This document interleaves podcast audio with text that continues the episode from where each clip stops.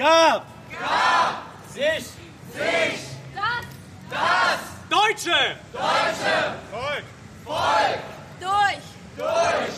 Seine. Seine. Nationalversammlung. Nationalversammlung.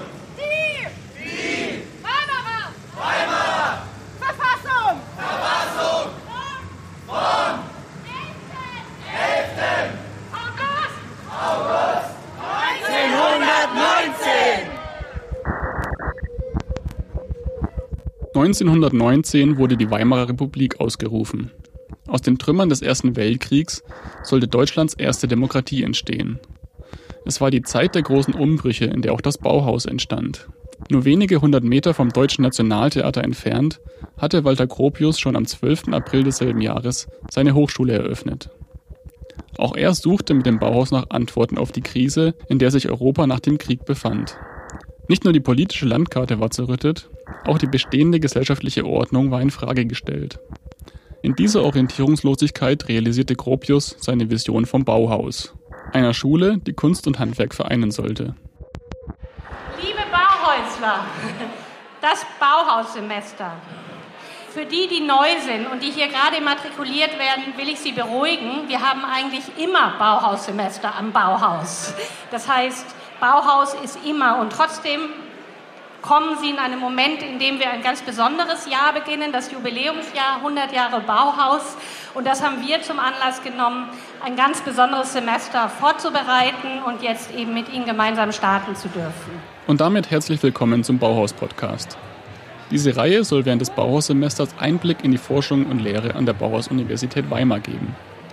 Im Hintergrund werden Sie immer wieder O-Töne von der Eröffnung des Bauhaussemesters hören. Als Bauhauskarawane führten die Studierenden des ersten Semesters ihre Gäste durch die Stadt. Eröffnet wurde die Karawane von der Vizepräsidentin Professorin Nathalie Singer und dem Dekan Professor Bernd Rudolph. Der Umzug endete schließlich hinter dem Hauptgebäude, dem Ort, an dem Walter Gropius 1919 das staatliche Bauhaus Weimar gegründet hatte.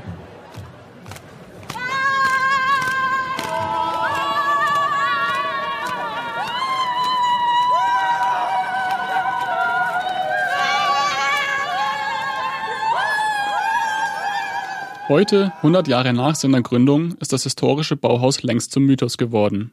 Man spricht vom Bauhausstil und meint damit kubistische Flachbauten und Stahlrohrmöbel. Dabei wird schnell vergessen, dass das Bauhaus vor allem ein Experiment war. Gropius glaubte an die Notwendigkeit eines Neuanfangs. An seiner Schule sollten Produkte für eine bessere Zukunft entstehen. Und nicht nur das. Das Bauhaus selbst war der Versuch einer Neuausrichtung. Hier sollten Kunst und Handwerk vereint werden. Künstlerinnen und Künstler sollten an der Lösung realer Probleme arbeiten. Der Geist des Bauhauses war der Glaube daran, dass ein besseres Leben möglich ist. 1933 wurde diese Utopie von den Nazis beendet. Das Bauhaus wurde in Berlin zum dritten und letzten Mal geschlossen. Die Geschichte dieses 14-jährigen Experiments war damit vorerst vorbei. Haben wir da Anstecker, die ich noch gar nicht kenne. Äh, auch diese Visitenkarten sind das, ja. Genau, die kenne ich. Doch, doch. Heute trägt die Hochschule in Weimar wieder das Bauhaus im Namen. Wie beim historischen Vorgänger steht eine Frage im Zentrum. Wie können wir Lösungen für die Probleme unserer Zeit finden? Der Präsident der Bauhaus-Universität, Professor Dr. Winfried Speitkamp, formuliert es so. Vielleicht könnte man sagen, dass unsere Universität in drei Begriffen sich charakterisieren könnte. Erstens Experiment, zweitens Gestaltung oder Entwurf und drittens Veränderung. Wir wollen also sozusagen unsere Umwelt gestalten, wir wollen das Zusammenleben äh, gestalten und wir wollen dabei äh, nicht nur die Umwelt, sondern auch uns selbst verändern. Eben, wo können wir beitragen äh, zu, zu unserer Welt von heute, äh, die von manchen eben als zerbrechende Welt angesehen wird. In dieser Podcast-Reihe soll es immer wieder um die Frage gehen, wie viel Gestaltung ist möglich? Welchen Einfluss haben Kunst, Design, Architektur und Technik auf die Entwicklung unserer Welt? Diese erste Folge widmet sich der Utopie. Am historischen Bauhaus war utopisches Denken in zahlreichen Formen präsent. Als kreative Übung im Vorkurs, als architektonischer Entwurf oder im Glauben an den technischen Fortschritt. Viele Visionen wurden nie realisiert, andere gelangten zu großer, manchmal auch fragwürdiger Berühmtheit. Wie steht es heute, angesichts ganz neuer Herausforderungen um die Utopie? Der erste Gedanke, wenn man jetzt mit Utopie, mit der Digitalisierung, äh, wenn man darüber spricht, sind ja meistens so diese 90er Jahre Phantasmen, dass es da, dass sich da eine komplett neue Welt auftut, die sich faktisch entkopple äh, von der realen Welt und in der so Sachen wie äh, Nationalstaaten, Grenzen, Körper, äh, Subjektformen und so weiter keine Rolle spielen oder aufgelöst werden können und die Menschheit oder zumindest die Menschen, die das gerne möchten, so eine Art Entfesselung erfahren können.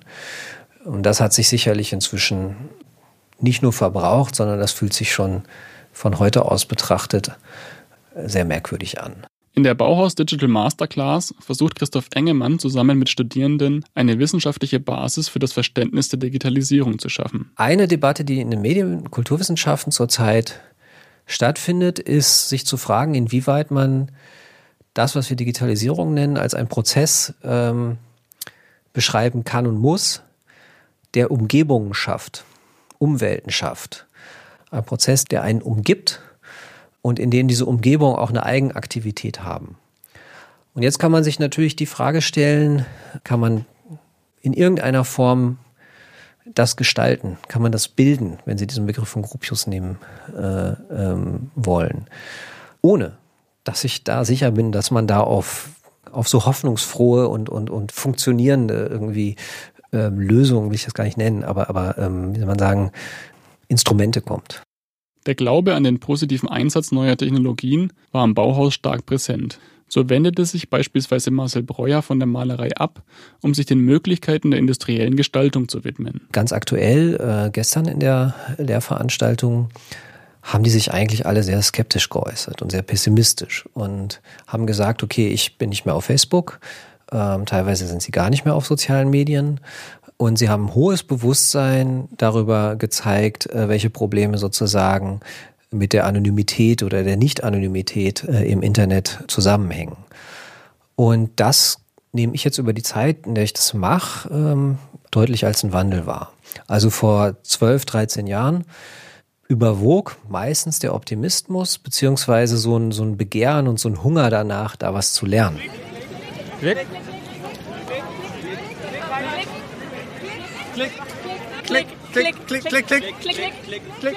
Im Bauhaussemester bekommen auch Studierende die Möglichkeit, ihre eigenen Ideen in Form eines Kurses umzusetzen. Wo sehen Sie das Potenzial, um Zukunft zu gestalten?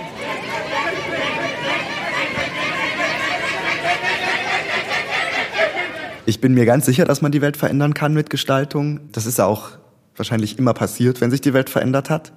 Die Frage ist, mit welcher Lautstärke man das möchte und wie sehr man die Gestaltung dann in den Vordergrund stellt.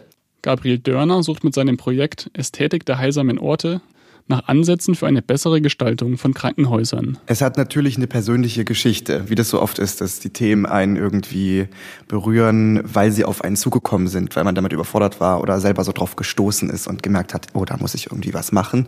Und so war es bei mir auch, nämlich, dass ich selbst im Krankenhaus sein musste, gezwungenermaßen, und dann erlebt habe, woran es dort mangelt. Wie genau so ein gestalterischer Eingriff aussehen kann, versucht er mit Studierenden verschiedener Disziplinen herauszufinden. Mir sind auch oft so Prozesse der partizipativen Gestaltung wichtig, ähm, beziehungsweise der Gestaltung des Zusammenlebens der Menschen an diesen Orten. Das heißt, auch wenn wir mit den Mitteln der ähm, angewandten Gestaltung oder der Kunst und der Architektur zu tun haben, ähm, ist es etwas, das das soziale Gefüge der Menschen betrifft und im Idealfall auch verbessert. Und ähm, das, was ich anregen möchte, ist eben dieser Diskurs, der politische Diskurs, der Diskurs, ähm, wie wollen wir zusammenleben, wie wollen wir mit Gesundheit und Krankheit überhaupt umgehen in diesen Häusern, in diesen heilsamen Orten. Das ist für mich eigentlich der Kern, auf den es am Ende hinausläuft. Auch das Projekt Bauhaus Mobil ist ein Kurs von Studierenden.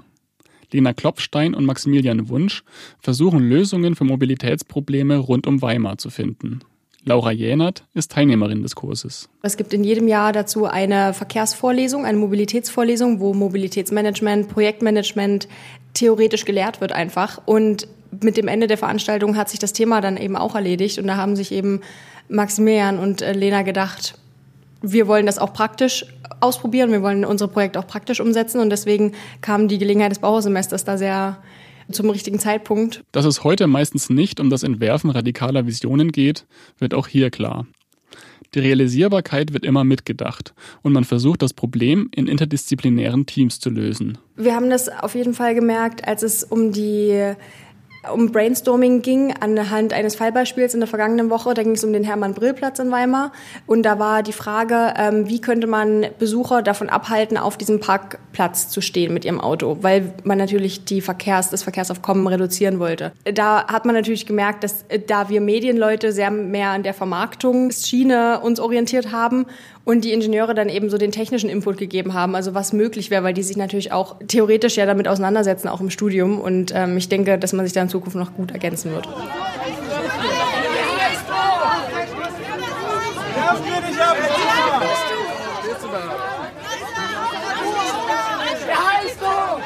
Hast du gefragt? Was ist deine Gottesfrage?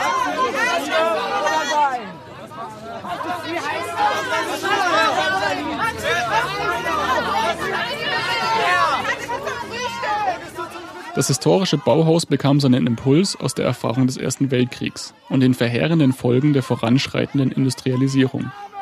In dieser radikalen Zeit entstanden ebenso radikale Ideen. Diese Brüche, wie wir sie im 20. Jahrhundert hatten, also diese Brüche, die auch solche Aufbrüche möglich gemacht haben, die machen wir einfach gegenwärtig nicht durch. Ich glaube, wir alle fühlen das Unbehagen in der Gegenwart, aber gleichzeitig auch in der Breite zumindest nicht diesen Handlungsdruck.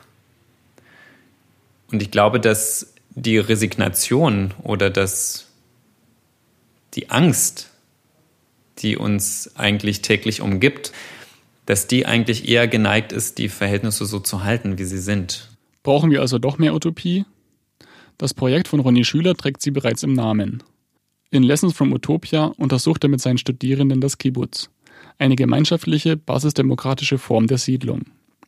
Wie das Bauhaus ist auch die Kibbutz-Bewegung aus einer existenziellen Erfahrung heraus entstanden, der Verfolgung und Vertreibung der Juden in Europa. Die jungen Menschen fliehen also vor der Verfolgung in Europa, kommen nach Palästina ins britische Mandatsgebiet dem Land, aus dem sie 70 nach Christus vertrieben worden sind und versuchen dort eine Lebensform zu finden, die sie also mit diesem Mutterboden verbinden. Und äh, dadurch, dass die Verfolgung in Europa ja auch zunimmt, dann ab Ende der 1880er Jahre und dann eben in den 30ern ihren Höhepunkt erreicht, strömen natürlich auch immer mehr Menschen aus Europa in das Land. Und sie suchen also eine Zukunft dann in den Städten, in Haifa, Jerusalem und in Tel Aviv natürlich, aber eben auch in diesen landwirtschaftlichen Siedlungen, weil sie aus der Not, aus dieser Flucht heraus auch die Möglichkeit sehen, hier eine andere Form des Lebens zu finden. Die ersten Kibbutzim waren ländliche Kommunen. Heute gibt es in Israel etwa 270 dieser genossenschaftlichen Zusammenschlüsse. Landwirtschaft ist dabei längst nicht mehr die einzige Einnahmequelle. Also ich fand den Besuch im Kibbutz Tammuz sehr eindrücklich. Das ist eben so ein City-Kibbutz, der in Bet Shemesh errichtet worden ist in den 80er Jahren. Das ist auch der älteste City-Kibbutz. Und dieser Kibbutz äh, funktioniert so, dass die Mitglieder ähm, meistens in der sozialen Arbeit aktiv sind. Das heißt, sie haben ein ganz normales Familienleben und engagieren sich dann als Lehrer, als Seminarleiter, als Moderatoren in politischen Prozessen. Also es ist als Lebensform, glaube ich, gar nicht so fremd von dem, was wir heute so wahrnehmen, mit dem Unterschied eben, dass man kein eigenes Einkommen erwirtschaftet, sondern dass die Bezahlung für diese Tätigkeiten also in die Gemeinschaftskasse fließt und dort eben entsprechend investiert und verteilt wird. Also es gibt ein es gibt äh, natürlich ein Budget für jede Familie, die hängt von der, Größe, von der Größe der Familie, also von der Anzahl der Kinder ab. Äh, aber es ist nicht so, dass dieses Budget zwischen, sagen wir mal, gleich großen Familien variiert, weil das eine Familienoberhaupt eine lukrativere Tätigkeit hat als äh, das andere. Die Utopie des gemeinschaftlichen Lebens und Wirtschaftens entwickelte sich aus der Erfahrung der Unterdrückung. Erst das Erlebnis von Krieg und Vertreibung gab der Kibbutz-Bewegung die Notwendigkeit, nach neuen Formen des Lebens zu suchen. Wie in der Geschichte des Bauhauses scheinen auch hier Zerstörung und Utopie eng miteinander verbunden. Ich bin mir relativ sicher, dass es in der Gegenwart kaum Narrative gibt, die so stark sind. Einfach weil jede Triebkraft, die also die Überwindung unserer wirtschaftlichen Gegenwart ja doch sehr stark auf Reflexion basiert, nicht auf Konsumkritik, auf Kapitalismuskritik, auf ähm, Bevormundung.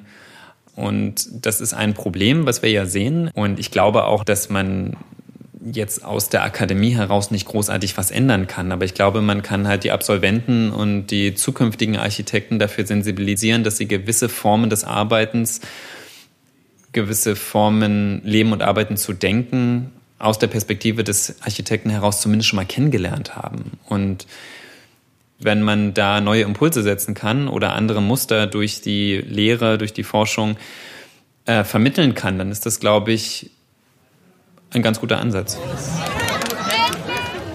Im Hintergrund hören Sie die Bauhauskarawane, wie sie ihre letzte Station erreicht. Das Hauptgebäude der Bauhaus-Universität Weimar. Der Ort, an dem vor 100 Jahren auch das Bauhaus gegründet wurde. Bis spät in die Nacht feierten die Studierenden hier den Beginn des Bauhaussemesters. Tief in Thüringen im Tal liegt Weimar, diese kleine Stadt, die viel verschiedene Seiten hat.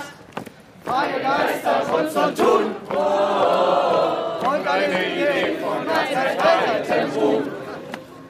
Bauhaus, direkt von Weimar in die Welt. Bauhaus, Design, das überall gefällt. Bauhaus, direkt von Weimar in die Welt. Bauhaus. Was los? Heute klare Bauhaus und das Feuer geht los. Bauhaus!